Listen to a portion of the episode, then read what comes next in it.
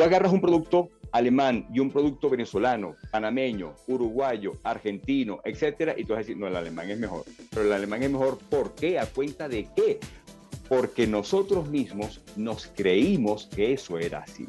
Por eso es que para mí es importante, como bien dices tú, hablar no solamente del miedo escénico, sino hablar de la comunicación consciente, porque todo parte de lo que yo creo que soy y en base a como yo creo que soy, me percibo a mí mismo, adivina, me comunico con los demás y por ende el otro me percibe a mí. ¿Ok? Hola, mi nombre es Alfredo Devane y quiero darles la bienvenida a este episodio de Progresando Ando, que hemos creado con muchísimo cariño con el propósito de contribuir en el progreso y la evolución de cada uno de ustedes en diferentes áreas de sus vidas. Como saben, nuestra misión es impulsar el poder del uno, uniendo fuerzas con los creadores de cambio, los visionarios, los perturbados con el status quo y con los que quieren coelevar a una región entera para despertar la conciencia, para que entendamos que unidos somos una fuerza imparable que puede transformar, desarrollar y hacer crecer a nuestros países hispanohablantes. Así que el episodio de hoy se trata justamente de cómo superar el miedo escénico a través de una comunicación consciente y ya en unos momentos les voy a estar presentando a nuestro invitado de hoy. Pero como ustedes saben, mi nombre es Alfredo de Bagna, soy el anfitrión del programa Progresando Ando, director general de Progrevo, fundador de la Academia del Progreso y fundador de Líderes del Progreso en Acción. Ahora, déjenme hacerles una pregunta aquí a todas estas personas que nos están acompañando en vivo, tanto en la sesión de Zoom como todas las personas que están conectadas con nosotros el día de hoy en Facebook. ¿A cuántos de ustedes les da pánico, les da terror pararse frente a un escenario o incluso frente a una cámara, hablar acerca de algo. Me gustaría saber, me gustaría saber esas personas que están aquí con nosotros el día de hoy, las que nos van a escuchar eh, más adelante cuando nuestro episodio salga en vivo. Me encantaría que pensaran, si tú eres una de esas personas que realmente te da pánico pararte frente a un escenario o incluso frente a una cámara hablar con respecto a algún tema. Mientras las personas que están aquí me contestan a través del chat, aquí Alfredo nos dice un poco, Alfredo Bedón Julca, bienvenidos a todos. De por sí aquí tenemos personas de todas partes del mundo. Por ahí vi personas de El Salvador, de México, de Panamá, de Venezuela. Bienvenidos a todos. La verdad que es un placer tenerlos acá. Bueno, de por sí vamos a hablar un poco más acerca de este tema. Yo sé que hay personas, y yo era una de esas personas, por eso les comento que yo sé que hay personas así, que incluso les daba miedo eh, incluso pararse a hacer un brindis frente en una fiesta o, en algo. Solamente el hecho de pararme a tomar el micrófono y decir unas palabras por por la boda o por el cumpleaños lo que sea, ya eso a mí me daba terror. Así que a ese punto llega ese miedo escénico. E incluso algo que me parece súper interesante, como ustedes saben, una de las, de, las cosas que nosotros hacemos en este programa Progresando Ando es que le damos la oportunidad a las personas que están aquí acompañándonos en el Zoom a que sean coanfitriones de nuestro programa. ¿Eso qué quiere decir? Que obviamente a medida que nosotros estamos conversando aquí con nuestros invitados, ustedes van a tener ciertas preguntas. Y la idea es que ustedes puedan ser coanfitriones de nuestro programa y que puedan acompañarme acá para entrevistar en conjunto, hacerle un par de preguntas a nuestro invitado. Y yo sé que a muchas personas, por más que les da e, esas ganas de hacerlo, les da pánico hacerlo. Entonces yo espero que este episodio les sirva a todos ustedes. Porque vamos a estar claros, si tú eres una de esas personas que le da pánico estar frente a un micrófono o frente a una cámara para conversar acerca de, un acerca de cualquier tema, no eres el único, o sea, no eres el único. De por sí, uno de los miedos más grandes que tienen los seres humanos, más allá de la muerte, más allá de la muerte, es el hecho de hablar en público. Así que imagínense, está primero hablar en público y luego está la muerte. Y como diría mi mentor eh, Eric Edmitz, él diría algo así como que eh, la, gente tiene miedo a death by public speaking o muerte por hablar en público. Todavía no he visto a nadie que se haya muerto por hablar en público, pero bueno, yo creo que es uno de los grandes miedos que nosotros tenemos. Así que, como yo les decía, realmente esto es uno de, las, de los temas que a mí me, me tocó trabajar mucho. Me tocó trabajar mucho, primero a nivel profesional. Ahí yo me di cuenta de la importancia que tiene el poder pararse frente a una audiencia y poder dar tus ideas o hablar acerca de un tema. Y esto fue algo que me tocó a mí trabajar muchísimo por muchísimos años en el lado profesional. Y después que entré en el mundo del desarrollo personal, yo dije, ¿sabes qué? Yo tengo que hacerme un máster en esto y empecé a trabajar con, muchos oradores, también profesionales como nuestro invitado de hoy, para que me ayudaran a superar esos miedos y que me ayudaran a estar aquí presentes con ustedes el día de hoy. La verdad, creo que ha servido de algo, creo que ha servido de algo. Así que para mí es un placer presentarles el día de hoy a nuestro creador de cambios, a nuestro visionario, nuestro perturbado con el status quo y que está trabajando para coelevar a toda una región, Guillermo Tell. Guillermo, o el gato como se le conoce, él tiene una gran experiencia en este tema de por sí. Yo cuando vivía en Venezuela, yo recuerdo sus programas, el, La Hora del Gato en La Mega, era uno de mis shows preferidos en ese tiempo, así que Guillermo, es un placer tenerte aquí. Además de eso, él es anfitrión del TV, de un programa de TV que se llama Las paredes hablan en Globovisión. Pero además, lo interesante de esto, y, me encanta ver cómo personas de la farándula, personas que han estado en el medio, eh, realmente han pasado, han hecho esa transición al mundo del desarrollo personal. Guillermo también es coach profesional, Smart Master en PNL y también en inteligencia emocional. Guillermo, es un placer tenerte aquí con nosotros el día de hoy en este nuevo episodio de nuestro programa Progresando Ando. Alfredo, un honor, un placer de verdad estar contigo. Eh, es un verdadero, insisto, honor conversar contigo con alguien que se ha dado la tarea no solamente de crecer a sí mismo, sino de darse a la tarea de que los demás empiecen a creer también. Entonces, estás hablando del miedo escénico. En este momento yo tengo miedo y tengo 37 años haciendo esto. Por eso es que a todas estas, el miedo no es para luchar con él, no es para vencerlo. El miedo es aprender a vivir con él, pero créeme que de eso vamos a hablar unos minuticos más adelante. Ah, por eso es que no has prendido la cámara, gato. Ah, ok, dame un segundo. ah, tenías tanto miedo que por eso no habías prendido la cámara. viste, viste, viste, viste. No, no, esa es la costumbre de la radio, el pleito, esa es la costumbre de la radio. Aquí estoy, ahora sí. Como te decía, para mí es un honor estar junto a ti, con la gente de Progrevo, porque, ¿sabes qué? No solamente es el hecho de que uno aprenda a crecer a sí mismo, sino que si uno puede de alguna otra manera ayudar a que otras personas también crezcan y evolucionen o se den cuenta a través de preguntas poderosas como las que estás haciendo tú en este video previo a nuestra conversación, pues eso es aún más importante. Así que por eso te lo agradezco, de verdad, muchísimo cada cosa que estás haciendo. Y sabes qué, cuando estaba también averiguando un poco más de ustedes, de ti en particular, hacías mención al crecimiento no solamente del venezolano, sino del latinoamericano. Y esto es un tema que vamos a conectar, porque cuando hablamos de comunicación consciente, hablamos de lo que nosotros creemos. Y es un tema que tenemos nosotros desde el punto de vista geohistórico. Nosotros en Latinoamérica creemos que somos menos. Siempre hemos pensado que de alguna otra manera somos menos que los demás. Tú agarras un producto alemán y un producto venezolano, panameño, uruguayo, argentino, etcétera, y tú vas a decir, no, el alemán es mejor. Pero el alemán es mejor, ¿por qué? ¿A cuenta de qué? Porque nosotros mismos nos creímos que eso era así.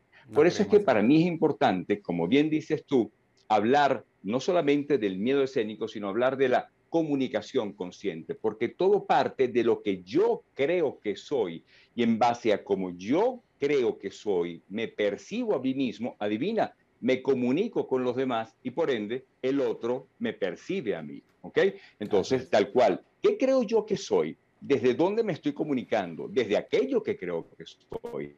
¿Y qué percibe el otro? Lo que yo estoy entonces comunicando desde lo que yo percibo. No necesariamente siempre es lo que yo quiero decir, lo que al final la otra persona termina escuchando, interpretando, etcétera. Por eso es que hacemos un taller de oratoria para la vida, para que tengas una comunicación consciente, clara y eficiente. Entonces, por ejemplo... Definitivamente, pero Guillermo, antes, de que entre, antes de que entres en tema, porque acabas de tocar un par de puntos que son muy interesantes, y no te me vas a escapar de algo que nosotros le preguntamos a todos nuestros invitados aquí antes de entrar en tema, porque creo que nos va a dar una, una, una una visión muy profunda de, por qué tú te iniciaste en todo esto. Pero acabas de mencionar algo que es muy importante. De por sí, una de, nuestras misiones en Progreso es, quitarnos esas etiquetas de países tercermundistas, que es justamente eso que tú dices, que nos hacen sentir menos. Que independientemente que seamos venezolanos, chilenos, uruguayos, argentinos, paraguayos, lo que sea, siempre ha existido e, e, ese condicionamiento de que porque estamos en Latinoamérica, entonces las cosas no, no son de igual o mejor calidad. Y eso es algo que definitivamente nosotros en Progreso nos hemos enfocado en trabajar porque hay tanto talento, hay tanto talento en nuestra región. Y además de eso, es que somos tantos. Estamos hablando que a nivel de hispanos somos millones y millones de personas. El español es uno de los idiomas más hablados a nivel de países en el mundo. O sea, solamente hablar español es una gran ventaja para todas las personas que, que se encuentran en la región. Entonces, pues, eso que tú comentas es muy importante. Es una de las cosas que nosotros queremos hacer es quitarnos ese condicionamiento en el cual, por el hecho de ser hispanos, de ser latinos, de ser de cualquier nacionalidad, ya somos menos. No, o sea, son todo lo contrario. Tenemos un talento increíble. Y si ustedes se ponen a ver incluso grandes científicos y grandes personas que han revolucionado el mundo, que se han ido al mundo anglo, definitivamente han sido personas hispanas. Y yo después de que yo salí de Venezuela hace más de 21 años, yo me desarrollé en el mundo, en el mundo anglo, yo viví en Inglaterra, yo viví en Canadá, viví en los Estados Unidos, viví en todos esos países, pero yo sentí esa necesidad de hacer algo por nuestra región. Así que definitivamente muchísimas gracias por eso. Ahora, la pregunta que yo le hago a todos mis invitados, que realmente la pregunta que yo le hago a todos mis invitados, que realmente es lo que nos va a dar una gran visión de todo esto, porque como, como yo comentaba como parte del programa, es, eh, eh, a mí me ha llamado mucho la atención cómo he visto personas que han tenido toda una trayectoria en el mundo profesional, en tu caso de locución, de anfitrión de TV, de todas esas cosas, que se han pasado también al mundo del desarrollo personal. O sea, ahorita quieren contribuir más allá de comunicar, bien sea en las noticias o a través de un show de entretenimiento, algo así, quieren, quieren contribuir con el crecimiento y con la evolución de las personas. Entonces, me encantaría saber cómo, cómo fue esa historia tuya de Guillermo Tell que entró en este mundo del desarrollo personal. ¿Qué te llevó a ti primero? a entrar en este mundo del desarrollo personal y después qué te llevó a ti a querer contribuir con todas esas personas en todo lo que tú aprendiste? Hay crisis, las crisis eh, son maestras definitivamente, las crisis están allí, te mueven, los, eh, te, te mueven los pies, el piso, y tú dices, si sigo como estoy, ¿hacia dónde voy? Hubo o ha habido a lo largo de mi vida, he tenido muchísimas, muchísimas crisis, gracias a Dios, porque de nuevo me han enseñado mucho. Cuando La Hora del Gato, programa que tú mencionaste, un programa que comenzó en el año 1993 en Caracas, yo, ah, yo no había nacido. Eh, veo un programa, no había nacido todavía, chavito. Yo, yo, veo un programa, yo veo un programa de Marieta Santana que seguramente te vas a acordar, que se llamaba Puerta Cerrada. Ah, claro, imagínate. Y Marieta en ese momento, mi, mi, querida Marieta, entrevista en ese momento a Marita. Marita estaba embarazada. Y entonces entrevistan a la señora María, a el señor Alfredo, que es psicólogo, a el señor Guillermo, que es el trabajador social, al señor Pedro, que es entonces el cualquier ólogo, y todo el mundo habló de por qué Marita, pues había salido embarazada, menos María. Y yo digo, voy a hacer un programa donde sea Marita la que hable. Y de allí nace entonces La Hora del Gato, ¿ok? El nombre de La Hora del Gato, de hecho, no es mío, sale de una emisora en, en Maracay, a la hora del 120, el programa en la noche, y yo lo coloco justamente allí. Y luego viene un programa que haga la hora del gato de mi programa y lo coloca en Colombia y también por allí se, se, se proyecta también el gato de, de, de, de, Colombia. Así que para él también mi cariño y mi respeto porque siempre hace esta acotación él. Entonces, en la hora del gato, Alfredo, los muchachos llamaban para echar su cuento, para sentirse escuchados, para que alguien le prestara atención, porque mi mamá, que estaba en el cuarto de al lado, yo a todas estas, pues simplemente no tenía el valor de pararme y decirle, mamá, tengo este problema, ¿qué hago? Y me lo decían a mí, me lo decían a mí que lo estaba escuchando media Venezuela en ese momento, pero no tenían el valor de pararse y hablar con su mamá, con su papá. Cuando yo empiezo a estudiar coaching, me dicen mis mentores en coaching, pero es que ya tú eres un coach. Y yo, no, yo no soy coach, porque una cosa es preguntar y otra cosa es saber hacer las preguntas. Son cosas muy distintas. Una cosa es hacerte una pregunta y otra cosa es hacerte una pregunta que te haga reflexionar.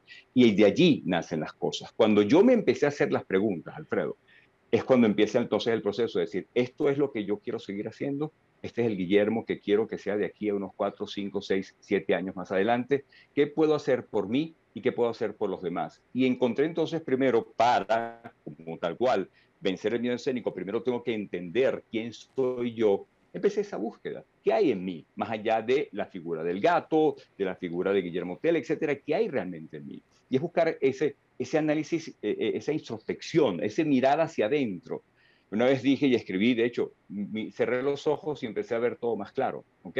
Porque cuando empiezas y cierras los ojos es cuando hay de verdad luz, cuando te eh, ciegas a aquello que, te, que, los brillos te encandilan, es cuando empiezas a ver realmente la luz que hay dentro de ti. Y en búsqueda de esa luz que todavía estoy y creo que pasaré muchísimos años eh, eh, en, en procura de encontrarla, es que me doy cuenta que no solamente al ayudarme a mí, tal cual como tú, me di cuenta también que puedo ayudar al resto de las personas. Primero estoy en un proceso de encontrarme.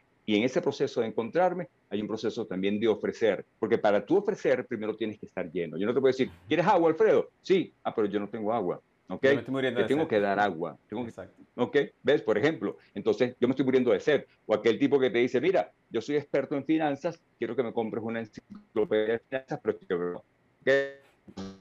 primero, ¿quién eres? ¿En quién crees que eres de alguna otra forma y en qué te vas a convertir? Para luego en todo ofrecer algo a todas las personas. Me encontré a mí y al encontrar a mí, creo que encontré una persona que tiene algo que ofrecer también. Qué bonito, qué bonito. De por sí, esa es una de las razones por las cuales yo hago estas preguntas, porque yo quiero que las personas que nos están escuchando tengan como esa, esa comparación de dicen, mira, yo, yo, puedo estarme, yo puedo estar en este momento en, en, una crisis y obviamente como tú lo dices, definitivamente las crisis son nuestras mejores enseñanzas, las crisis son nuestros mejores maestros, porque ahí es cuando pasa eso que tú dices, que nos ayuda a hacer una introspección en ese momento, como que, ok, ¿quién soy y qué debo hacer? ¿Y en quién debo convertirme también para salir adelante? ¿Quién es la persona en la cual yo me tengo que convertir para, para enfrentar esos retos que se me están enfrentando, que, se me están presentando en este momento? O sea, que esa es una de las razones por las cuales yo hago esta pregunta, porque yo quiero que las personas que nos están escuchando en este momento vean, no, no sé en qué momento de su vida se encuentran cada una de las personas que están aquí con nosotros el día de hoy, pero para que vean de que sí se puede, que en algún momento tú tenías una crisis, luego de esa crisis, buscaste las herramientas para superarte a ti mismo y después que superaste esas, eh, que encontraste esas herramientas para superarte a ti mismo, las compartiste con otras personas. Así que la verdad que muchísimas gracias por esa parte de la historia, Gato. Ahora, ahora sí, ahora sí podemos entrar en tema. Yo creo que antes de empezar a darle las herramientas a las personas, ¿por qué, ¿por qué no les decimos, por qué no les decimos a, a las personas, por qué tú crees que es tan importante y sobre todo en estos tiempos saber comunicarse efectivamente. ¿Por qué debe ser una habilidad que en cierta manera todos deberíamos tener? Yo soy de los que cree, me imagino que tú también, que en los colegios ya se debería empezar a hablar de programación neurolingüística, de inteligencia emocional, desde chamito hasta educación financiera. En primaria, así como aprendes matemática, etcétera, deberías aprender estas habilidades blandas que te permiten una mejor comunicación con el resto de la gente, con tu entorno primero nos tenemos que conocer a nosotros mismos, está el autoconocimiento, después está el reconocimiento de aquello que estoy sintiendo para aplicar a través de mis habilidades sociales un una gran cosa llamado empatía, que es otra cosa. Entonces, es, es importante, es fundamental comunicarme con el resto de la gente, pero por insisto yo, Alfredo, es importante, es fundamental comunicarme conmigo mismo. Alfredo de hoy era el mismo Alfredo de hace años atrás. Alfredo de hoy es el mismo que se comunicaba a sí mismo hace 15, 20 años atrás. Seguramente no. ¿Y sabes por qué? Y aquí empiezo a hablar yo de dos elementos que son importantes, que tienen que ver creencias y percepciones. ¿Y de dónde vienen las creencias? Nosotros los latinos estamos desde Jorge Negrete, el, el macho vernáculo, hasta el Latin Lover, o las chicas que crecieron con Marimar y entonces es el sufrimiento total de la latinoamericana que si no sufre no ama. Y eso no es posible tampoco. Esas son cosas que debemos de cambiar. ¿Y sabes de dónde vienen las creencias? Tú lo sabes muy bien, de nuestros entornos principales, de la familia, de los medios de comunicación, de lo que aprendemos, de aquella incluso hasta la misma epigenética que nos están heredando nuestros padres. Hay un video, comento muchísimo, de un chamito Está Alfredito chiquito y está entonces la mamá de Alfredo y está la tía de Alfredo. Alfredito tiene cuatro años y la mamá está cortándole el cabello a Alfredo con los dedos, ¿ok? Y la tía está grabándolo con el celular. Y entonces un niño de cuatro años está en manos de su madre y de su tía, está en manos de las personas que más lo aman, está en manos de las personas que más lo protegen. Entonces le están con el cabello. Y de repente viene la tía y le voltea hacia el teléfono y hay una cabeza absolutamente trasquilada, con eh, pelones y cosas así por el estilo. La cabeza se cabello escurriendo. ¿Cómo creyó que su mamá y que su tía, porque no lo va a creer si son la gente que lo ama y que lo protege? ¿Por pues, ¿Cómo, que no va a creer? Entonces, creyó que le habían trasquilado el cabello. Ahora, pero si la mamá le dice, Alfredito, eres un inútil, ¿se lo va a creer o no se lo va a creer? Alfredito, eres un bueno para nada, ¿se lo va a creer o no se lo va a creer?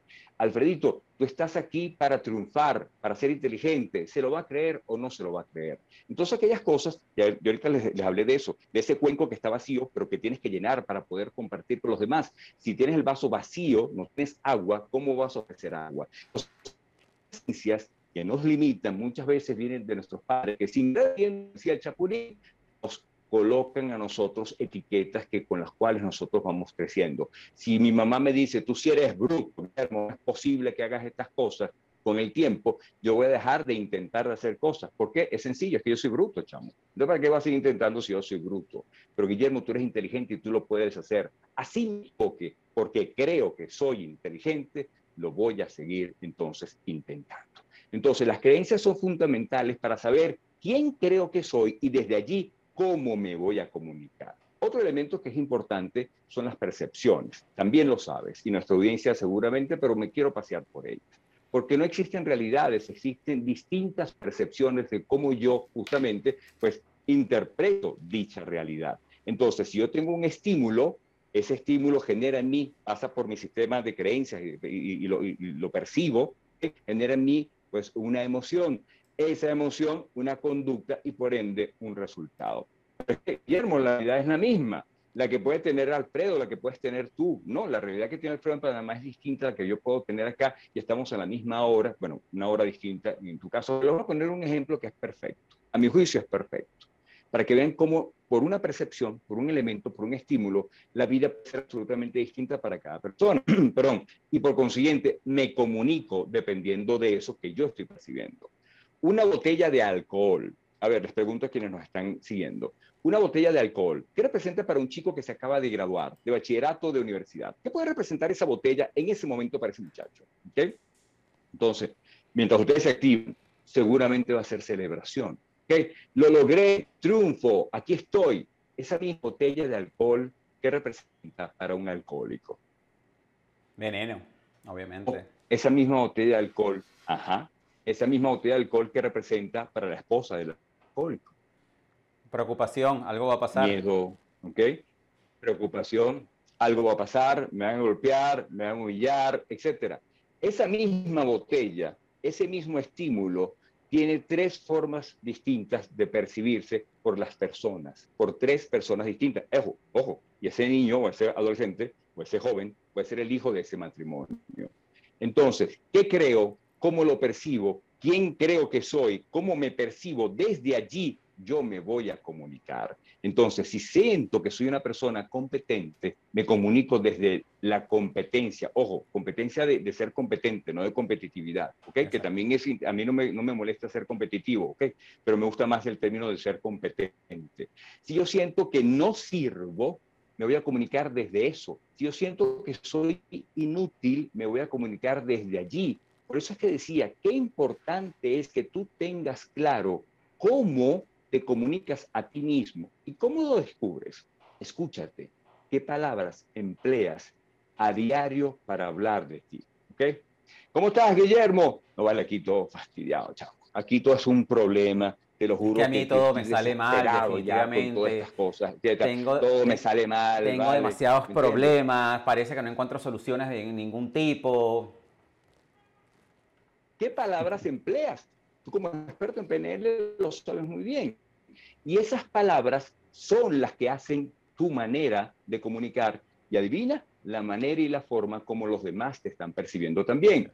Guillermo, ¿estás fastidiado? Sí, porque Guillermo es un fastidio, ¿Para qué vas a hablar con Guillermo si se la pasa fastidiado, se la pasa amargado? Guillermo es nube negra, como le decíamos nosotros acá en Venezuela, algo así. No, no, no, no vayas a salir con él, ni siquiera lo invites, porque esas palabras se convierten en pensamientos, en estímulos, en creencias, en hábitos, en vamos a decir así, en conductas y por ende en tus resultados. Entonces, empieza a escucharte. Eh, ¿Cómo está tu negocio? No, mi negocito está bien, Guillermo. Ahí, poquitico, vamos, vamos por el pelo a pelo, mira, con mucho esfuerzo, luchando. En la lucha. tú sabes cómo es, en la lucha, por la lucha, para la leche, entonces tú sabes cómo son las cosas. Entonces, todas esas palabras que tú estás utilizando y que forman parte de tu día a día, anota esta frase, tú que me estás escuchando. Las palabras forman parte de tu patrimonio. Seguramente las has escuchado. Las palabras forman parte de tu patrimonio.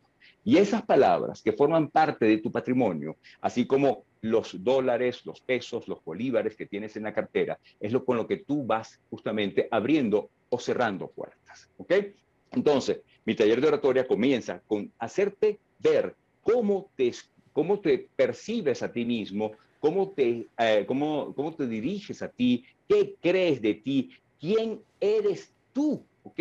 ¿Quién eres tú y desde dónde entonces te estás comunicando? Desde allí, ya entonces nosotros veremos cómo nos van a percibir los demás. Porque, ojo, el miedo viene después, para que tú tengas una idea, porque muchísimas veces el módulo número dos del taller tiene que ver con nuestro lenguaje corporal, porque a veces ni siquiera... Mira, te me estás saltando, Guillermo, hablando. saltando. Muchas veces estamos nosotros hablando...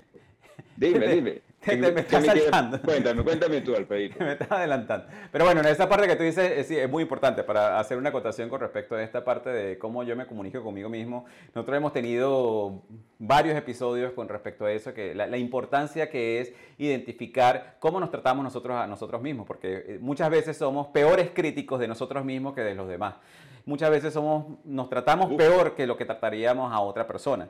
Y, y, eso es algo que es muy importante porque yo, yo en, en, este caso yo invito a las personas a que realmente vean y, que analicen, más allá de desde un punto de vista crítico y de, más allá de un punto de vista que te vaya a afectar el autoestima, es que lo veas como una retroalimentación, de que tú veas cómo te están tratando las otras personas, porque ahí te vas a dar cuenta exactamente de lo que tú estás definitivamente haciéndole sentir a esas personas y cómo esas personas te están percibiendo a ti. Entonces, eh, desde ese momento, cuando tú lo tomas como una retroalimentación, más allá como algo que te va a afectar tu amor propio, que te va a afectar tu autoestima, sino lo tomas como una retroalimentación, en la cual tú dices, ah, mira, ¿sabes que esta persona me está, me está faltando el respeto? O sea, si esta persona me está faltando el respeto es porque yo estoy dando a percibir de que yo soy una persona que me pueden faltar el respeto. Porque de nuevo, nosotros recibimos lo que nosotros toleramos, en cierta manera. Entonces, ahí, más allá de, tomarlo como una crítica, tú lo tomas como que ya va, ok, entonces aquí hay algo que yo tengo que trabajar, porque definitivamente es muy importante. Si yo me estoy comunicando de esa manera, si yo estoy tolerando esas cosas así a mí mismo, yo mismo me estoy insultando, yo mismo, yo mismo me critico de la manera que me critico,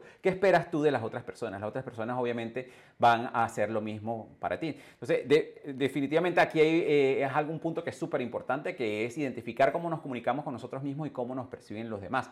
Pero a mí me gustaría, porque tú haces, tú haces una acotación que es muy importante. Tú hablas que hay una gran diferencia entre hablar, hablar de hablar, y comunicarse. ¿Ok? ¿Cómo, cómo, ¿Cómo le explicarías tú a las personas que nos están escuchando esa gran diferencia entre poder hablar y comunicarse? Hablar lo hace cualquiera. Comunicarme, y voy más allá de lo que puede ser emisor, mensaje, receptor, que es lo que nos enseñaron nosotros en la Escuela de Comunicación Social, sino que la estructura comunicacional está, tiene, permítanme la, la redundancia, una estructura, ¿ok? Hay, a mi juicio, hay cosas importantes. Está un qué quiero decir, averiguar a quién se lo voy a decir, para tener claro el cómo lo voy a decir. Si Alfredo y Guillermo estuviesen en estos momentos, por ejemplo, en un, en un, salón de niños de primer grado, ¿estaremos hablando de la misma manera como estamos hablando ahorita? Pues obviamente no. Si viene un señor, que el, si viene el doctor X, ¿ok? Eh, se me da el nombre ahorita del, del, del famoso inmunólogo que está en, los Estados Unidos. Pero bueno, si viene ese señor y va a dar un discurso ante el gremio médico, ¿va a hablar de la misma manera que si fuese un colegio a hablar con las madres de los chamos? Pues obviamente no. Entonces, para que tú sepas que te estás comunicando de manera efectiva, es cuando la otra persona, Alfredo, Luis, María o Josefa, ¿ok? Hace aquello que tú quieres que haga. Es decir, yo quiero, Alfredo, hay un micrófono a tu mano izquierda. ¿Pudieses bajar un poquito el micrófono que tienes a tu mano izquierda, por favor? Entonces Alfredo dirá, este micrófono que tengo en la mano izquierda lo puedo bajar. Cuando tú tienes un mensaje y ese mensaje, ese mismo, ¿ok? Entonces tú puedes bajar ese micrófono, es por, por decir. Pero ¿cuántas veces hemos hecho por lo menos esto? Alfredo, te voy a mandar un, aquí tienes un correo electrónico y tú dices, ok, Guillermo, ¿lo revisaste? Sí, ajá, ahí, bueno, ya lo vi, ok, ¿qué quieres que haga? Entonces, si tú dices, Alfredo, hay un cliente que está interesado en contratarte para una charla en el estado Zulia, en Venezuela. La charla va a hablar sobre liderazgo. Tenemos las qué fechas tenemos libres para que tú me puedas hablar sobre eso. Ya tú tienes algo mucho más claro y específico. La especificidad del mensaje es importante. Que utilicemos los mismos códigos, ¿ok? Que no estemos como cantinfleando uno al otro. Tú pones una persona que habla en inglés y una persona que habla en español, no se van a entender. Ojo, quizás con el lenguaje, con el lenguaje corporal podamos lograr algunas cosas. Pero cuando nos comunicamos de manera eficiente, cuando aquella persona a la cual nosotros estamos haciéndole llegar el mensaje hace exactamente aquello que yo quiera que haga. O sea, pásame el bolígrafo azul que tienes sobre la mesa de noche, Alfredo, toma, no pásame eso ahí, no, es enviar un mensaje completo, con estructura, para que la persona, reafirmarlo incluso muchas veces, para que la persona entonces pueda responder en consecuencia a lo que nosotros queremos. Cuando nos comunicamos entonces de manera consciente, insisto, cuando la otra persona hace aquello que yo quiero que esa persona haga. No sé si eso responde a tu pregunta. Sí, totalmente. Que esa era la siguiente pregunta que ya la vamos a desarrollar un poco más. Pero quiero recordarle a las personas que están con nosotros aquí en la sesión de Zoom que aprovechen esta oportunidad de que sea una práctica, de que puedan superar ese miedo escénico. Si tienen alguna pregunta de lo que estamos conversando aquí, Guillermo y yo, por favor háganla en el panel de preguntas y respuestas y los vamos a traer aquí como uno de los panelistas y van a poder interactuar con nosotros y van a poder hacer la pregunta aquí a nuestro invitado del día de hoy. Sí, así que superen ese miedo escénico, ¿ok? Mientras nosotros seguimos conversando. A lo mejor lo van a hacer después que nosotros hablemos algunos pasos de cómo superar el miedo escénico. Pero con respecto a ese punto que tú estabas conversando de, hablar y comunicarse, yo pienso que va más allá de la oratoria, porque muchas veces nosotros hasta como seres humanos no sabemos, no sabemos hablar y comunicarnos con nuestra pareja, con nuestros amigos, con, nuestro, con, con, todo, ¿no? Pues muchas veces eh, a mí me da risa porque en mi caso a mí no me gusta dejar nada por sentado, o sea, por decir que a veces quizás me paso de específico cuando digo, mira, no, lo que te quiero decir es esto, esto, esto y esto y esto. Porque en mi experiencia, anteriormente, cuando hay una expresión en inglés que se dice beat around the bushes o ir alrededor de los arbustos, muchas veces cuando nosotros queremos que alguien haga algo, quizás por miedo, por pena, por vergüenza, por falta de comunicación, justamente no le damos a la persona clara y concisamente lo que nosotros nos gustaría recibir de esa persona. O sea, bien sea recibir un poquito más de amor, recibir que me, que me escuches un poco más, eh, que, que, que, hagamos algo juntos, sino que lo hacemos, nos comunicamos o, no, o hablamos de una manera que realmente no es clara y después nosotros esperamos que la persona lea nuestra mente y nos entienda. Entonces, aquí esa parte que... Claro, pero no es, Claro, pero no es clara para quién. Por eso es que de nuevo vamos con la comunicación consciente, porque nosotros comunicamos con palabras, con el tono, comunicamos con el cuerpo, con silencio. Alfredo, estoy feliz de estar contigo hoy acá. Estoy de verdad muy contento. Para mí es un placer estar contigo en este momento. De verdad, mi pana, gracias. ¿Okay? Entonces, eso pues obviamente tú no lo vas a creer. A mí no se me olvidó un día que yo estaba estudiando, chamo. Estaba estudiando y, y yo veo, le quedo viendo y le digo, amor, ¿no te estás dando cuenta? Estoy estudiando. Hoy este tono echando porque nuestro cuerpo comunica mucho más incluso que las mismas palabras. Amor para Alfredo, ¿qué es? ¿Cómo sé yo a todas estas? Vamos a poner el caso, Guillermo y su pareja. ¿Cómo sabemos los dos que entendemos el amor de la misma manera? ¿Recuerdas la botella? ¿Cómo sabemos que ese estímulo es exactamente igual y significa exactamente lo mismo? Porque de repente para mi esposa, pues amor es un abrazo en la mañana de buenos días y para mí amor es darme un café todas las mañanas. ¿Cómo tenemos que nosotros terminar de entender y crear entre nosotros mismos esos mismos códigos que son los que nos van a permitir entendernos los unos con los otros. Tú hablas de especificidad y es muy bueno. ¿Cómo sabes que tú eres infiel si tú le das un like por lo menos a una foto de Gaby Espino? Estás siendo infiel. De repente para tu esposa, sí, o para tu pareja, de repente sí puede ser. Pero para otras personas no es ser infiel si tú tienes incluso hasta una, intimidad eh, sexual virtual, ¿ok? Entonces no, porque para ella o para él eso no es infidelidad. ¿Qué manejas tú? ¿Qué conceptos, qué códigos tienes tú entonces? ¿Y qué tan claros somos en eso que queremos explicarnos para entonces tener claro si estamos en realidad comunicando? O sea, para mí es igual de importante esto que para ti. Para mí amor significa igual que para ti. Para mí este cliente es igual de importante para ti. Para mí X. Lo importante es que sepamos lo que el otro siente, lo que el otro piensa, lo que el otro percibe, para que podamos entonces nosotros también estar claros que nos estamos comunicando de manera eficiente, clara y consciente. De nuevo, el cuerpo forma parte fundamental de todo eso. Que ya vamos a hablar de eso. veces tú las preguntas? Que ya vamos a hablar de eso, pero... Sí, sí, ¿cuántas veces le has preguntado?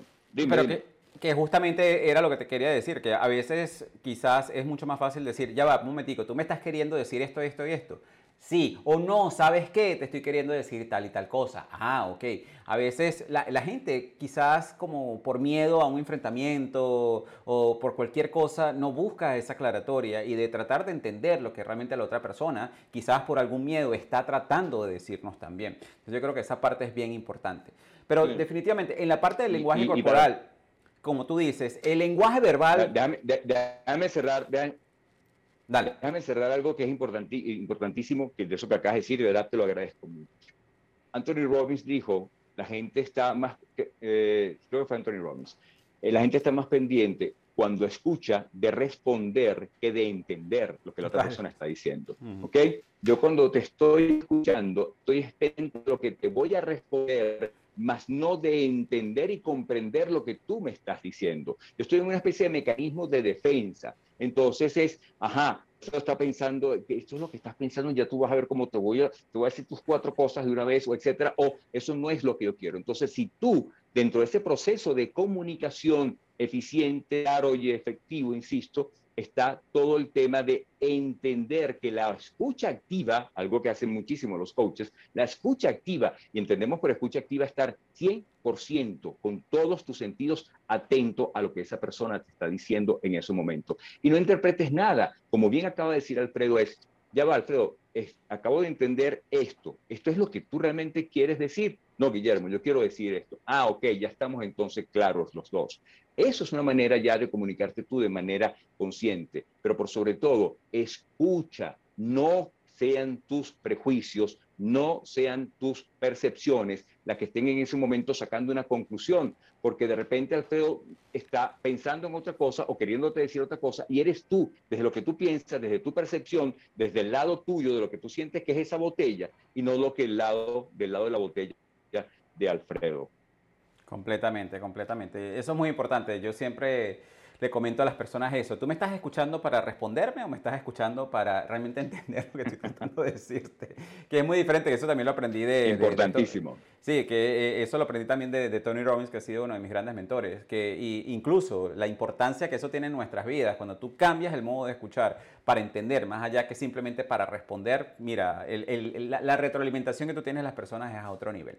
Pero ahora, volviendo al tema este que tú nos estabas comentando con respecto al lenguaje.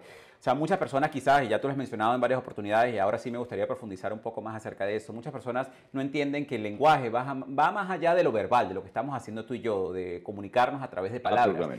Y que definitivamente hay toda una comunicación que está detrás de nuestro cuerpo y de, y de cómo nosotros hacemos muchísimas cosas con nuestros cuerpos. Hablemos un poco más acerca de eso. Ahora sí.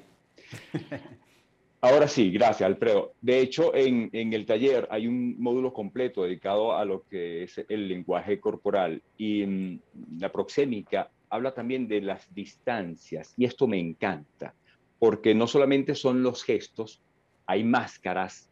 Hay un video que coloco de Marcel Marceau que es espectacular, te invito a que lo busques, que se llama La Máscara, el hacedor de máscaras, ¿ok? Para que tú veas cómo él y habla justamente de las máscaras que nosotros nos colocamos a lo largo de la vida. Tienes la máscara de la funeraria, tienes la máscara para salir con la chica, tienes la máscara de la seducción, tienes la máscara para hablar con tu mamá, tienes la máscara para cualquier otra cosa. Son máscaras que constantemente nos estamos colocando nosotros de alguna u otra forma para ser aceptados, porque en esa autodefinición hay dos cosas importantes. Primero, ¿qué creo yo que soy? En base a eso que creo yo que soy y en base a eso que creo yo que soy, cómo me acepta la sociedad. Entonces, si Guillermo es médico, la sociedad espera que el médico se comporte de tal manera y que hable de tal manera. Si Guillermo es abogado, lo propio. Si Guillermo es eh, músico, poeta y loco, lo que sea, también de alguna otra forma esperan que se comunique de esa forma. Entonces, esas máscaras nos acompañan a lo largo de la vida hasta que tú te das cuenta y dices, ya va, pero es que esto no me pertenece a mí. Esta no es mi máscara y te la puedes quitar y puedes perfectamente ser en realidad quien eres. El lenguaje corporal representa uno de los porcentajes más altos, o el porcentaje más alto, diría yo, de nuestra comunicación. Tú con tus silencios comunicas, tú con una mirada comunicas, tú con, eh, con estar sentado comunicas, con estar con los brazos cruzados, con los brazos abiertos. Yo te puedo decir acá, no sé si me estás viendo bien, y la gente que me está viendo me va a echar un poquitico para atrás. Yo voy a mover nada más acá. Si coloco las manos así, ¿qué significa? Si coloco las manos así, ¿qué significa? Aquí arribita, ¿qué significa? Es un movimiento de las manos solamente y que cada una de repente puede estar significando algo para cada una de las personas, desde una oración, desde detente hasta manos arriba. Yo de hecho hay una parte que me cae, me, me cae ahorita, porque tú sabes muy bien qué hora es en una fiesta dependiendo de las fotos.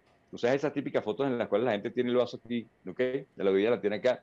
Esto puede ser a las 8 de la noche, cuando está empezando la fiesta.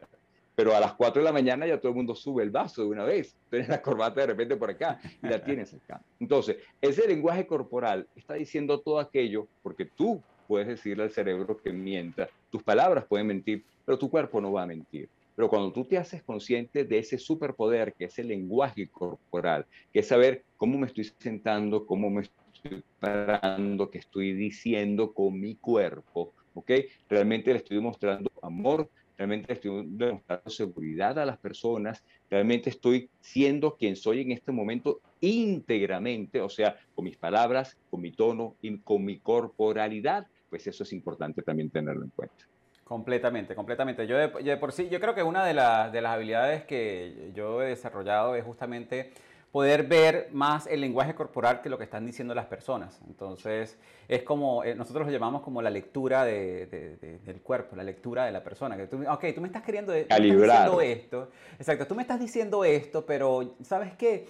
Mm, creo que tú estás queriendo decir esta otra cosa. La gente, pero ya va, ¿y cómo haces tú eso? Y es tan sencillo, eh, las personas que están aquí con nosotros, es que justamente tú tienes que ver la, congruencia que existe entre las palabras que está diciendo la persona con el, su lenguaje corporal. Eso es importantísimo. Y eso, obviamente, desde el punto de vista de comunicación consciente, desde el punto de vista de oratoria, es algo que tenemos que ser muy conscientes porque, de nuevo, como tú dices, yo puedo estar aquí conversando, pero si yo estoy, bueno, sí, entonces, que no sé qué, o puedo estar hablando muy, muy acelerado pero tengo una posición así. Bueno, bueno sí, señores. esa parte es importantísima que, las personas lo entiendan. Mira, aquí tenemos. Pero, en la vida. y en la vida también. Dime. En la vida, pero cuando digo en la vida, chicas, a ver, esta, a ver, no sé, alguien se podrá sentir identificada con esto. ¿Qué te pasa a ti, mi amor? Nada, a mí no me pasa nada, estoy bien, estoy tranquila, no me estás viendo, ¿ok? Yo estoy bien, no me estás viendo, chico, estoy bien, ¿ok? Entonces, en la vida, por eso estoy diciendo que todo esto tú lo aplicas a tu vida.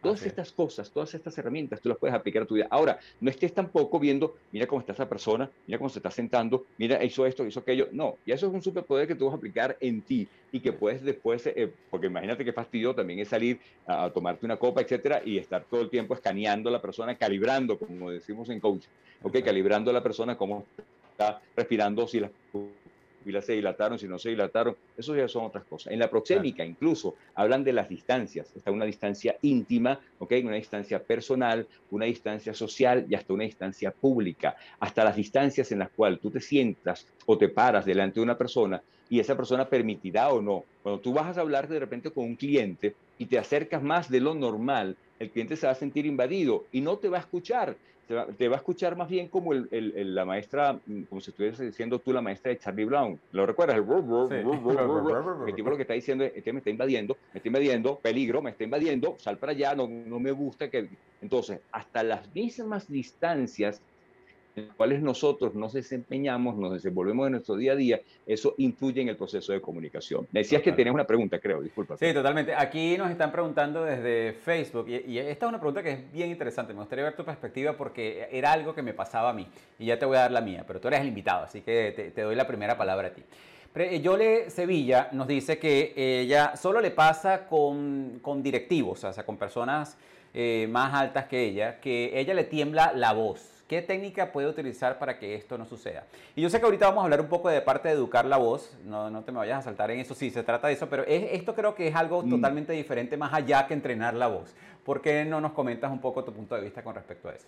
Lo que ella está hablando es un tema de miedo. Hay quizás una figura que ella tiene, un tema que tiene con un tema, eh, con la autoridad que debería también analizar eso. Eh, es, es, importante, pero ya eso es meterte más en ti.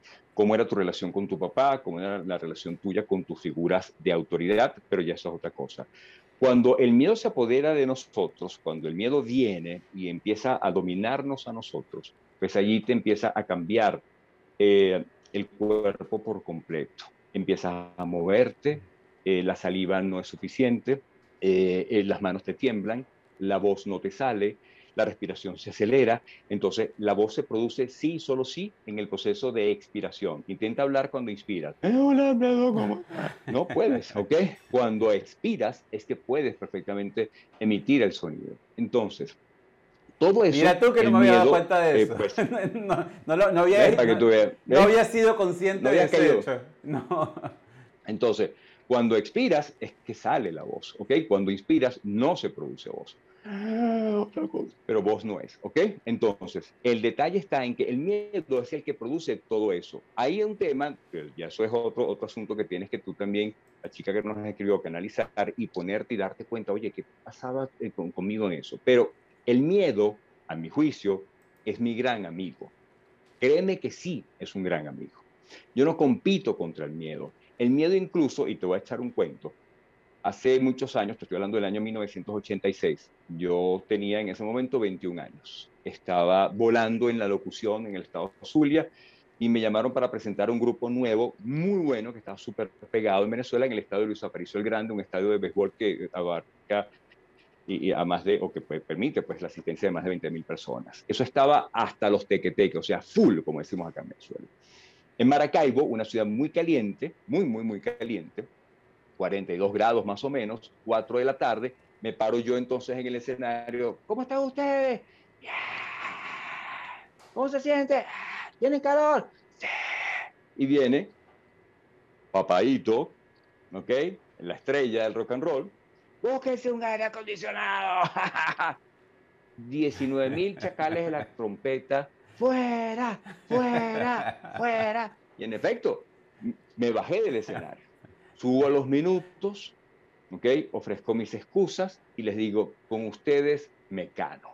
Imagínate, iba a presentar yo a Mecano en el año 86, empezando en ese momento. Entonces, ¿qué es el miedo para mí? El miedo es alguien está allí, al igual que la muerte. Yo tengo dos personas bien particulares que tuvieran, van así, la muerte está ahí conmigo siempre. Ella me dice, ¿qué estoy, gatico? Acuérdate, ¿ok? Entonces, pero el miedo está allí para recordarme que soy ser humano, que me puedo equivocar, que debo ser sencillo, que debo ser humilde, que debo respetarte a ti y a todos los que nos están viendo en estos momentos. Que no deje que el ego sea el que se apodere de mí, sino que sea la persona, el profesional, que se puede perfectamente equivocar porque es humano el que puede estar allí pendiente en ese momento. Entonces, una cosa es que yo sepa que me puedo equivocar y que es normal que me pueda equivocar, y otra cosa es que eso me aterre, ¿ok? Porque como bien decías tú, el miedo al ridículo, el miedo al público está incluso hasta por encima del miedo a la muerte.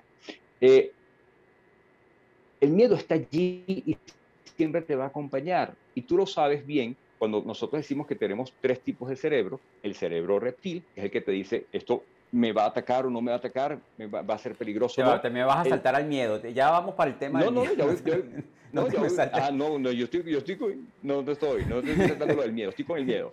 Ok, no te saltes al miedo todavía, ya va. Para, para el, miedo, el sigue ahí. Dime, dime. Ok, no, para contestarle aquí la pregunta a Yole, que definitivamente yo creo que esa parte que tú vas a mencionar con respecto al miedo es bien importante, porque ya les vamos a dar algunos pasos de cómo gestionar ese miedo, que de eso se trata justamente el episodio de hoy. Pero te puedo decir, Yole, que eh, yo estoy de acuerdo con, con, aquí, con Guillermo, con el gato, que eh, muchas de esas cosas son miedo y también yo diría que también un poco de autoestima, porque a mí, en mi caso, a mí me daba terror. O sea, yo, yo tuve que superar eh, ese miedo escénico, incluso el miedo era para mí no solamente hablar con, con, directivos o con personas que yo consideraba, yo identifiqué ese miedo como un miedo a hablar con las personas que yo consideraba un poco más exitosas que yo, bajo mi percepción, que es lo interesante de todo esto. O sea, si yo veía que era una persona que era más exitosa que yo o tenía una posición más alta que yo, en ese momento mi manera de comunicarme y de hablar con esa persona era totalmente diferente porque venía desde un miedo muy profundo y era justamente de, de, de una autoaceptación. Hasta que justamente uno de, mis mentores, él me enseñó algo, me dice, mira, todas, esas personas que se montan, Guillermo aquí, yo que estoy también aquí hablando, esos directivos o ese CEO, ese CTO, esas personas con las cuales tú tienes que conversar, son humanos. Y al final de cuentas, esas personas también tienen sus miedos, también tienen sus inseguridades, también tienen sus cosas que superar. Y cuando tú lo ves desde ese punto de vista, que realmente no te estás comunicando con esa autoridad, no te estás comunicando con ese CEO, no te estás comunicando con ese speaker de renombrada trayectoria, sino te estás comunicando con un ser humano Y ahí tú, tú le bajas como 5 a ese miedo porque tú dices, ya va, ok, esta persona sí ha tenido mayor trayectoria que yo en esto. ¿ok? Porque sí, esas personas, ese speaker que está hablando en este momento en tarima ha tenido muchísimo más experiencia en eso, pero ya va, yo también soy todo un profesional en todo lo que yo hago, en muchísimas otras cosas. Que esa persona tiene más experiencia de, en lo que está haciendo que yo, definitivamente, pero no deja de ser humano. Y en ese momento se me hizo más fácil a mí personalmente poder dirigirme y saludar al, al, speaker, al orador que estaba en ese momento, o ya cuando a mí me tocaba hacer muchísimas reuniones en la parte profesional, si me tenía que reunir con el dueño de la empresa, el CEO, verlo como un ser humano, al igual que yo, con sus miedos y con sus inseguridades, a mí me ayudó muchísimo a aceptarme también a mí porque era algo de autoaceptación. Espero que eso te haya respondido la, la, pregunta. No, no, seguro, que sí. Hay dos tipos de miedo y tú lo sabes, el miedo real y el miedo neurótico. Entonces, ese, ese, miedo real, si se viene un, un, león acá, estamos comiendo nosotros y aparece un león, es un miedo real. Pero el miedo a enfrentarte a esa reunión, el miedo a lo que van a decir aquellas personas que te van a escuchar, está en ti. Eso no está, no es real. Eso lo estás creando tú absolutamente. O te das cuenta de que eso lo estás creando tú y que no es algo real, pues también lo empiezas a ver de otra manera. Ajá, ahora sí, ¿Cómo entonces, qué pasos le podemos dar aquí, Guillermo, a las personas? Y obviamente explicándoles un poco más lo que estabas conversando tú con respecto a los diferentes tipos de miedo. Pero ¿cómo, cómo podemos nosotros darle como unos, unos tips rápidos a las personas o algo que les sirva para poder superar ese miedo escénico para hablar en público? Yo les tengo, más que un tip, yo les tengo este, esta historia que creo que les va, a gustar a ustedes. Okay. Eh, y es parte de lo, que, de lo que a mí me ha funcionado muchísimo. Insisto, el miedo es mi amigo. Y, te hago una pregunta aquí. ¿Qué hacen las personas que van a exorcizar con esa persona que tiene pues el demonio por dentro? ¿Qué le piden a el demonio? ¿Qué le piden?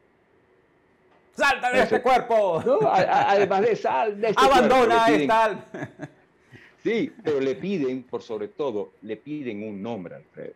Un nombre. Si yo te digo a ti, ¿ok? ¿Qué es el miedo?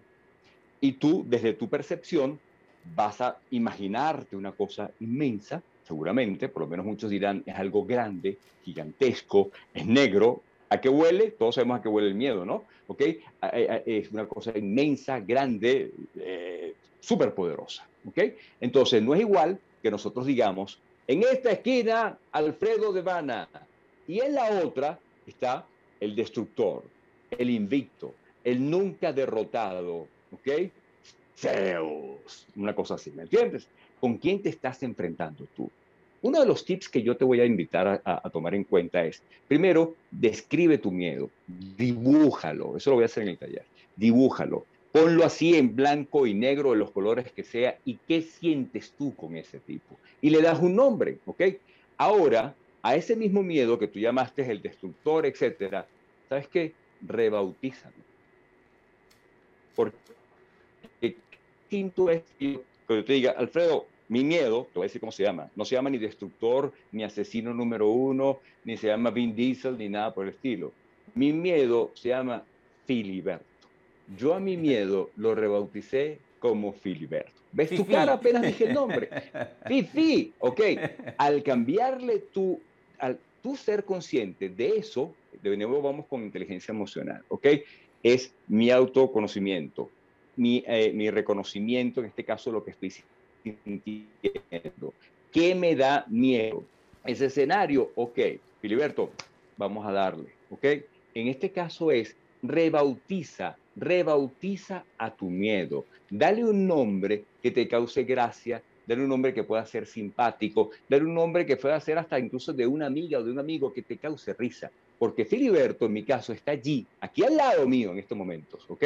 Acompañándome, recordándome que soy humano, que me puedo equivocar, etcétera, pero no me está dominando, porque es un aliado y no es un dominador que está allí. Entonces, rebautiza, dale un nombre a tu miedo y créeme que las cosas van a empezar a cambiar muy, muy rápido. Cuando vayas entonces a, a enfrentarte con cuando vayas a enfrentarte con esa reunión de ejecutivos, etcétera, habla con tu miedo, pero dale ese nombre. ¿Qué más?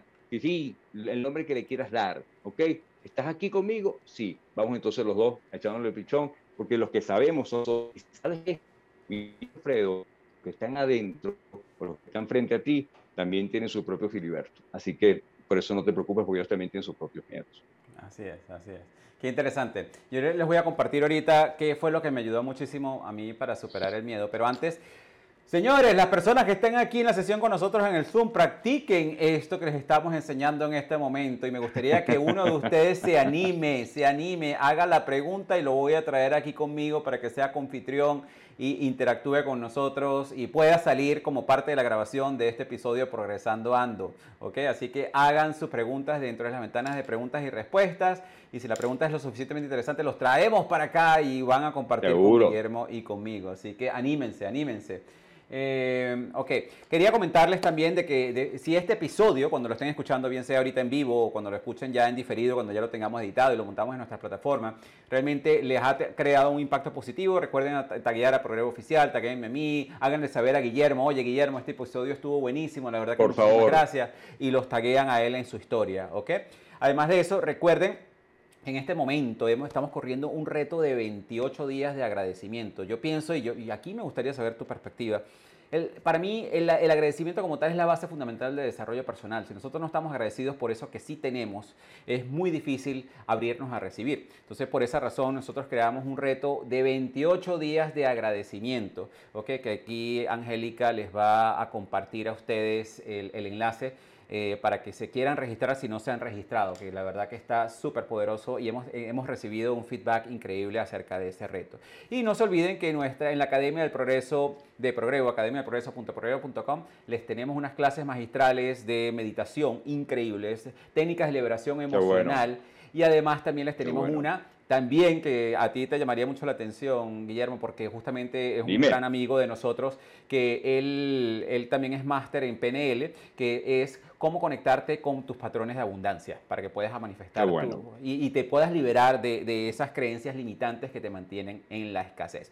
Ok, ahora con respecto a lo que les estaba comentando, una de las estrategias que a mí me sirvió muchísimo eh, cuando yo hice la academia de oratoria con, con mi maestro, mi mentor, eh, Eric Edmitz, eh, una de las cosas que él nos comentaba, él nos decía, mira, el miedo y la emoción son lo mismo. Y yo así me quedé como que, ya va, ¿cómo es eso? El miedo y la emoción es lo mismo. Y dice, sí, de verdad que sí. Y se los voy a demostrar, es muy fácil. ¿Qué es el miedo? El miedo es cuando tú, obviamente, le colocas un resultado negativo a lo que tú estás a punto de hacer.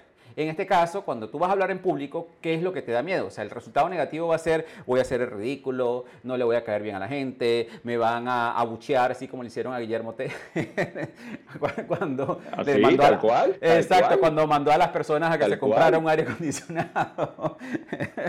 eh, que, no, que no me van a aceptar, que se van a reír de mí. Todo eso, son, e, eso es lo que te genera miedo. Cuando empiezas a meterte en tu cabeza y empiezas a pensar en todos esos resultados negativos que va a pasar en, en cuanto a tu exposición de estar ahí parado enfrente al público, frente a una cámara, o aquí en la sesión de Zoom con nosotros, diciendo como que haciendo la pregunta con nosotros, lo, lo que te causa el miedo es justamente eso, ese resultado negativo que tú le colocas. Entonces él nos dice, pero si tú en vez de colocarle un resultado negativo, le colocas un resultado positivo y tú te imaginas y simplemente empiezas a pensar, wow, a, mí, a las personas les va a encantar lo que yo voy a decir, eh, todo va a salir muy bien, cómo me voy a sentir yo después de haber hablado en público, me voy a sentir así como que, wow, sí, lo hice, y empiezas a, a darle toda una connotación positiva a los resultados de lo que tú vas a hacer. Tú cambias el miedo por emoción. Y yo recuerdo que cuando nosotros estábamos en la Academia de Oratoria, una de las cosas que, para como las pruebas finales que nos, hacían, eran que nos tenían, teníamos que parar frente a 100 personas a dar una charla, ¿ok?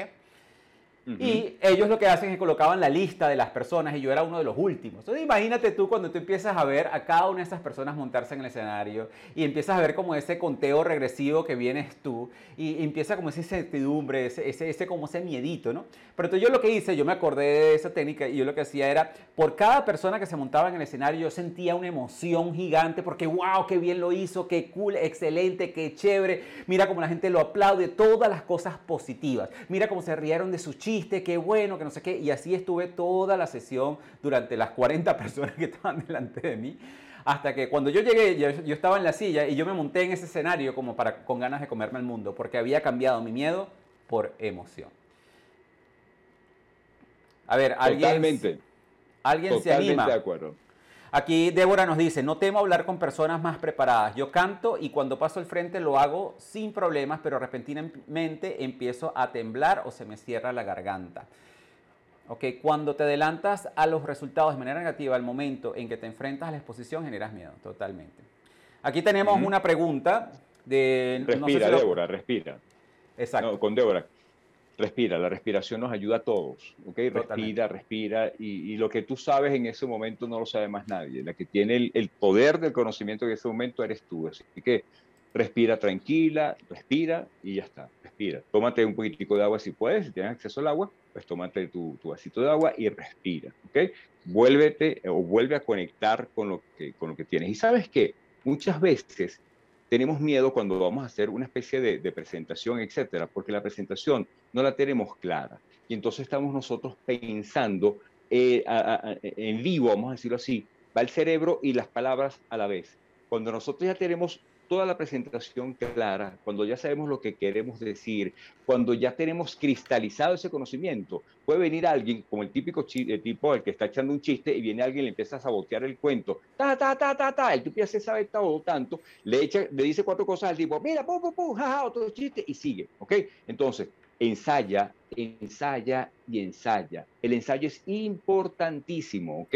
Es importantísimo para una presentación, para una de ventas, ensaya, apréndetelo y que no sea tu cerebro el que esté hablando en ese momento, sino que ya lo hagas tan claro que va soltando toda la información. Porque muchas veces cuando estamos pensando en base a aquello, a ver, que queremos decir, no sé si me estoy explicando en este momento, creo que, es importante, vamos a ver, si estamos pensando en aquello que queremos decir, muchas veces alguien te puede decir una palabra y te, y saltas de ese discurso, de ese argumento que ya tenías tú más o menos escribido. Entonces, apréndetelo, no a leer por las venas te tiene que pasar esa presentación. Nadie va a saber más que tú sobre eso que está pasando.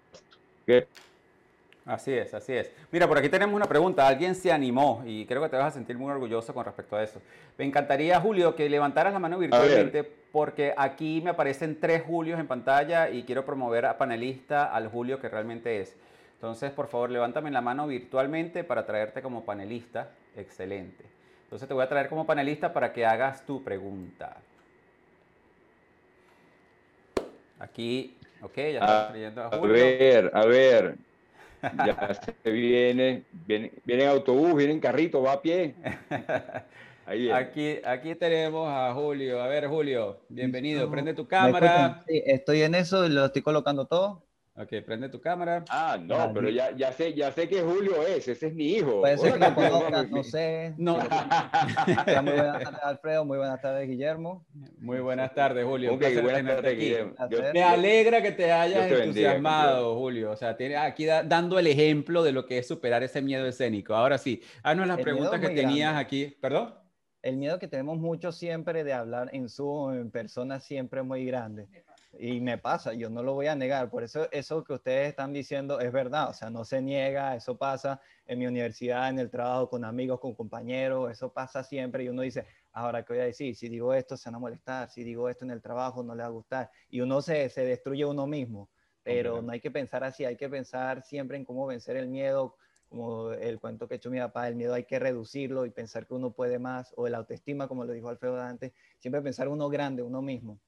Y bueno, mi pregunta más que nada que se la coloqué ahí es cómo yo me comunico o cómo yo me expreso a un grupo de gente que esté negativa o que no quiera progresar, porque les quiero llegar a un grupo de gente, vamos a decir un equipo de trabajo o de universidad que me tocó todo el equipo, no saben exponer, no saben hablar, tienen miedo de expresar, todos son achantados y tienen miedo y todo garro. Y bueno, hay que motivarlos porque si no voy a salir mal yo y salimos mal todos. ¿Cómo hacemos para motivarlos? Unos tips ahí para decirles, miren, hablen conmigo, ¿qué hago?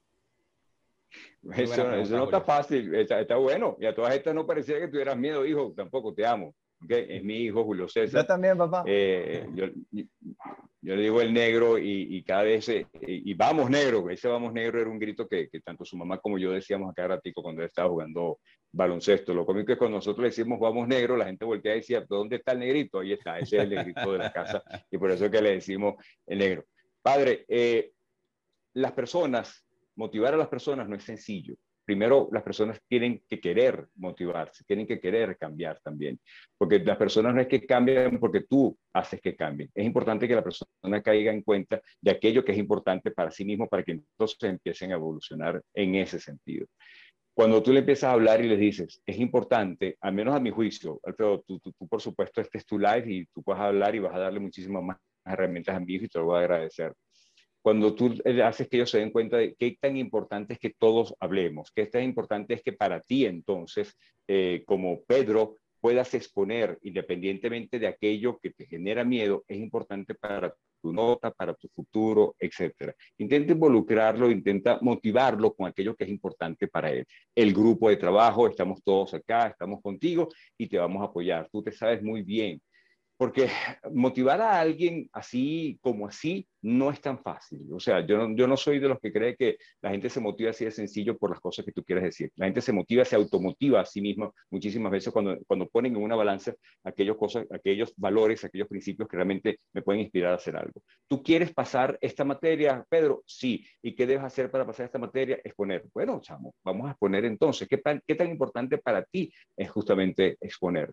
Es involucrarlos, más que motivarlos, es involucrarlos con, la responsabilidad que les corresponde. ¿Qué tan importante es para ti entonces que el grupo completo salga bien, Pedro? Mira, Julio, es mucho, es poco, ya tú verás que puedes manejar en ese momento, pero eh, yo siento que que tú tienes herramientas, tú en particular tienes herramientas de comunicación muy claras y eso para mí es un motivo, un motivo de orgullo. Y mis hijos siempre, Alfredo, han sido lo que tienen que exponer. No sé por qué, pero siempre se toca a ellos exponer a cada No sé qué le quieres aportar tú a él. Porque lo, lo, llevan en los genes. Lo llevan, ah, tú eres el hijo de Guillermo. Ah, tú debes ser un excelente locutor. Adelante, pasa a presentar.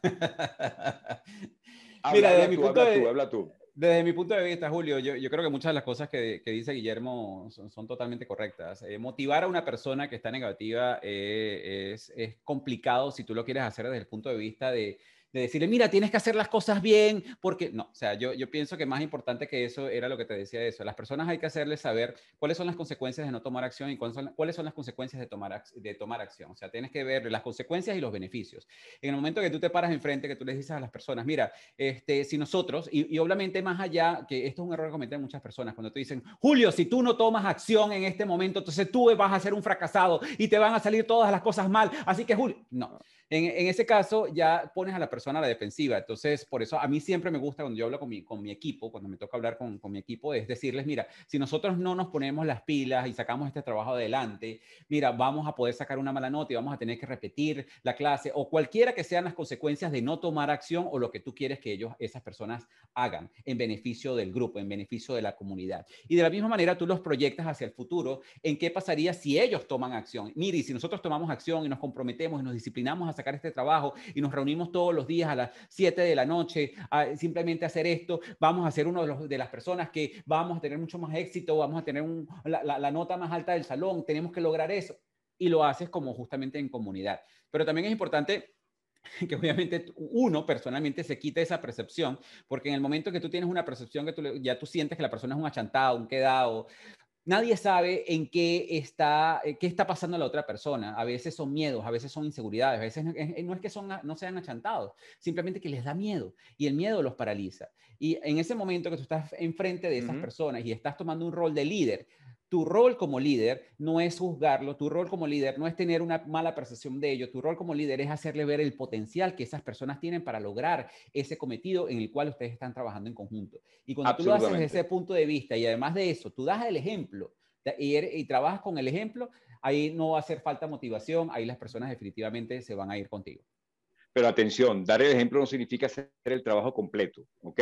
Porque ese no es un buen líder tampoco. El buen líder que dice, quédate tranquilo, entonces, Alfredo, yo lo hago hoy, entonces, no, tranquilo, Alfredo, yo lo vuelvo a hacer, etcétera. Un buen líder no es el que le hace el trabajo a los demás. Un buen líder es el que intenta darle dar el ejemplo para que las otras personas asuman también su responsabilidad y digan, yo quiero formar parte de esto también desde mi punto de vista. Entonces, yo creo que eso este, responde perfectamente a la pregunta, Julio César que ahí también es importante porque obviamente es lo que tú dices, no es hacerle las cosas a los demás, es hacerle el coaching necesario para que esas personas lo hagan por su propia cuenta, ¿ok? Que ese también es un error que, cometen muchas personas. Ven acá y yo lo hago. En ese momento le estás quitando el poder a la persona. Y segundo, no la estás enseñando. Y si no la estás enseñando, esa persona va a cometer el mismo error de nuevo. Así es. Y siempre entonces va, a necesitar a, alguien que siempre le haga el trabajo. Exactamente. Exacto. O sea, él lo, lo entendí y comprendo. O sea, darle la importancia a la persona y también para que se sienta importante, dándole ejemplos podemos demostrarle, no hacer el trabajo y darle mucha importancia a esa persona para que también se sienta importante y luego así se mete más en el grupo de trabajo y quiere trabajar más y quieren lograr las metas que en este momento tomé como ejemplo la universidad, pero puede ser trabajo, eh, entre otras cosas. Lo que sea. ¿Cómo te sentirías, le puedes decir, ¿cómo, ¿cómo te sentirías si no logramos el trabajo? ¿Qué, qué, qué, ¿Qué diría de ti el hecho de que tú te puedes parar y hacer esa exposición?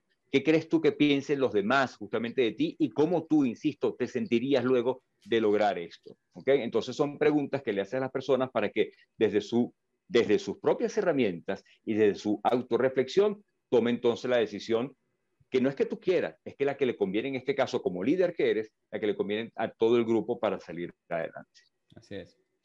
Julio, de verdad que muchísimas gracias por haberte animado. Gracias, por, Negro. Por haber dado el ejemplo y, haber participado con nosotros. gracias a ustedes por la este oportunidad y de escucharlos. Siempre para escuchar y aprender. Cada día se aprende algo nuevo y muchísimas gracias a los dos. Gracias, gracias. Gracias, Negro. Ok, entonces, para continuar ya por aquí, para cerrar, denme un minutico. Eh, vamos a hacerlo. Ok, listo. Ya. Gracias, Julio. Y aquí nos están haciendo otra pregunta que también me parece súper interesante. Nos la hace Marvila. Ella dice, ajá, eh, ¿qué pregunta? Si tengo que hablar frente a la cámara, ¿qué es lo mismo? Realmente hablar frente a la cámara y hablar frente a un público es muy, muy parecido, ¿no? Aunque frente a la cámara, si estás en vivo, a, si vas a grabar, también es muy diferente también. ¿Cómo puedo hacer para calmar mis temores? Y, ahí voy a tocar un punto que es muy importante que tú mencionaste, que con todos los, años de experiencia que tú tienes, con todos los años de experiencia que tú tienes, tú todavía sientes miedo al hablar en público. y a mí me pasa lo mismo. yo estoy aquí parado frente a ustedes, pero yo antes de, entrar a una sesión, a un programa, a una sesión de líderes del progreso, lo que sea, yo hago mis meditaciones justamente como para, para calmar mis miedos y como para calibrarme yo mismo. ¿no? Pero en este caso, ¿qué, le sugerirías tú, Marvila? A ver, la cámara uno cree que al igual que el micrófono, te, proyecta los errores que tú puedas tener, te agranda los errores. Cuando tú hablas por un micrófono, muchas personas que dicen, aquello que yo puedo estar diciendo bajito lo va a escuchar todo el mundo ahora. Y es de nuevo el miedo a eh, sentirte expuesto. La cámara, una de las grandes recomendaciones que yo doy, muchas veces ignórala hasta que ya puedas hacerla tu principal amiga, como una especie de extensión tuyo tienes que estar pendiente cómo te vistes, cómo cruzas las piernas, todo ese montón de cosas, y es importante que lo tengas bien claro, porque una mujer a todas estas con un escote por aquí, pues obviamente la gente va a estar viéndole el escote y no va a estar prestándole mera atención, ni, ni la más mínima atención a lo que ella pueda estar diciendo. Entonces, mira la cámara, pero olvídate que está allí. Así como bien dijo Alfredo en un momento, son personas que se pueden equivocar. Sí, la cámara está allí, pero ella no te va a hacer absolutamente nada. Alguien también me dijo una vez, cuando estás hablando ante el público, háblale a la fila número 5 o imagínate, esto no me lo vayan a malinterpretar, por favor, que estás hablándole a una serie de personas que son mendigos. Para mí un mendigo no es menor que, eh, o menos que nadie, pero piensa que son personas que tú perfectamente puedes conversar con ellos, sentarte a hablar con ellos sin ningún tipo de rollo. La cámara puede ser esa extensión, puede ser esa gran amiga, puedes jugar con ella, mírala, pero no la mires. No sé si, si, si me estoy explicando en este sentido. Mírala, pero no le prestes atención a esa cámara que está allí no le prestes atención. Habla con la persona, mira los ojos de la persona, mira hacia arriba un poquitico de la cámara, etcétera, pero yo diría que prácticamente es olvidarte de que la cámara está ahí. No sé si estás de acuerdo conmigo.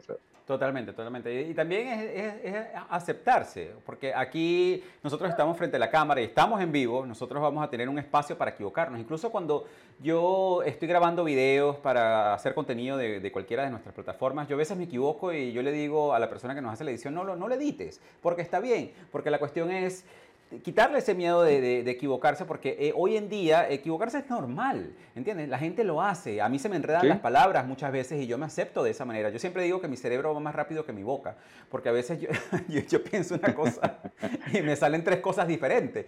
Y yo lo acepto como es y realmente ya no es una cosa que a mí me atemoriza el hecho de equivocarme, el hecho de cometer un error. O sea, me equivoqué, lo corrijo ya y listo, y continúo y no ha pasado nada. Y, es justamente eso, o sea, tienes que trabajar esa parte de, de, de que que no, no, no, le tengas miedo porque la cámara no te va a morder y siempre pensar en cuál va a ser el resultado de ese video que tú estás grabando. Imagínate el impacto positivo que vas a tener en esas personas cuando esas personas te escuchen. Y tú dices, wow, cuando este video salga, esas personas se van a sentir inspiradas, van a tomar acción y voy a tener un impacto positivo en su vida. Más allá de pensar, no, wow, cuando ese video salga, las personas se van a reír de mí y van a decir, esta muchacha es ridícula. ¿Entiendes? Cuando tú cambias la percepción de lo, de lo que va a ser el resultado como tal de lo que tú estás haciendo, definitivamente calmas tus temores y te, y te presentas frente a la cámara. Bueno, eso, eso es importantísimo. Ya para, para, sí, para, para cerrar, permíteme un, un, Por supuesto. Cuando estés frente a la cámara, por favor, te, te paso una pregunta. ¿Cómo se llama la, la chef de Masterchef España? ¿Lo tienes claro? ¿Cómo se llama? Mira, no, no, me, no recuerdo. Yo no veo ese programa. Ok, y hay, y hay muchísimas personas que quizás tampoco lo sepan. Pero dice, yo la he visto, yo la he visto, yo la he visto. Pero es una señora que es extremadamente elegante y una señora que usa unos zarcillos muy grandes. No te lleves, cuando vayas a estar frente a una cámara, elementos que vayan a hacer ruido y que vayan a desvirtuar o desviar es la palabra, desviar la atención de lo que es realmente importante, que en este caso es lo que tú estás diciendo. Olvídate, amiga, de escotes, olvídate entonces de zarcillos muy grandes, olvídate de, elementos que te hagan ruido. Frente a la cámara, el protagonista o la protagonista ha de ser, ha de ser tú, ¿ok? No tiene que ser zarcillo, a menos que sea una orfebre, pero lo muestras, ¿ok? Entonces, no dejes que la atención se vaya de lo que realmente debe tener la atención. Excelente, ¿no? Definitivamente. Aquí para compartir unos comentarios antes de cerrar, aquí Marjorie Rocky nos dice, Alfredo, saludos, excelente este compartir de experiencia. Guillermo, te sigo desde que estabas en la radio. Y asistías a los programas de TV. ¿Qué tiempos? Éxito, Marjorie Rocky desde Valencia, Venezuela. Muchas gracias, Marjorie. Muchas Aquí, gracias. Adrianes Romero nos dice, me encantó ponerme un nombre al miedo, cometer errores es humano. Excelente, gracias por ese aprendizaje y las palabras forman parte de tu matrimonio. Esa parte también es súper interesante. de tu eh, patrimonio, no matrimonio. Del matrimonio, también, pero es El matrimonio también. Empieza a hablarle mal a tu esposo para que vea cómo te van a tratar a ti también.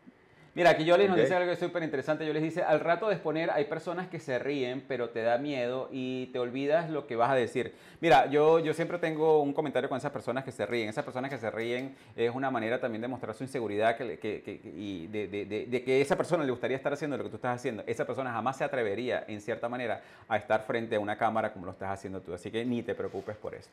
Eh, como ustedes saben, sin acción no hay progreso y sin progreso no hay evolución. Una de las cosas que a nosotros nos encantan aquí en el programa es que ustedes salgan con algo, que ustedes definitivamente salgan con algún tipo de valor. Y aquí hay dos cosas que me parecieron súper importantes que ustedes pueden poner en práctica desde ya. Uno es monitorear esa comunicación con ustedes mismos para que ustedes puedan ver cómo las otras personas los perciben. Si tú sigues siendo tu propio crítico, si tú sigues siendo, te sigues tratando peor de lo que te puedan tratar otras personas, definitivamente va a ser muy difícil que tengas una comunicación eficaz. Así que es importantísimo que de verdad te monitorees cómo te hablas a ti mismo, que dejes de estarte diciendo, ay, pero que yo soy muy estúpida, es que yo siempre llego tarde, es que a mí todo me sale mal, es que yo me equivoco, es que la gente se va a reír de mí. O sea, esa comunicación contigo es muy importante que la empieces a monitorear desde ahorita. Y el otro es, el otro tip que nos dio aquí Guillermo, que también es importantísimo, es darle un nombre a ese miedo. Darle un nombre a ese miedo para que definitivamente puedas verlo, puedas darle forma a ese miedo y, le pongas un nombre así como le puso Guillermo. Como, Pero un nombre, atención, un, un, nombre que te dé risa. El mío se llama Filiberto. Un nombre que te dé risa. Porque si tú, si, si tú le. Si, eh, y, bueno, mi respeto para quien se llame Filiberto. Pero si tú a ese, a ese mismo video lo llamas el asesino en serie, pues vas a seguir teniéndole miedo. O sea, rebautízalo. Rebautízalo con algo que te cause eh, gracia, risa y que tú sepas que puedas perfectamente pues, eh, controlar. Así que, Alfredo, muchísimas gracias, honrado por tu tiempo, por tu espacio. De verdad que sí, muchas, muchas gracias, mi pan. Muchísimas gracias a ti, Guillermo, por haber compartido con nosotros el día de hoy. Gracias a todas las personas que se, que se conectaron a través del Facebook y todas las personas que nos acompañaron aquí en la sesión del Zoom. Y bueno, estén pendientes porque tenemos también el viernes tenemos otro episodio que vamos a estar grabando en vivo, así que estén pendientes de, nuestra nuestro calendario de eventos a través de progrevo.com eventos. ¿okay? Muchísimas bendiciones a todos. Guillermo, un abrazo, gracias por haber estado con nosotros aquí el día de hoy. gracias, cuídate mucho. Gracias.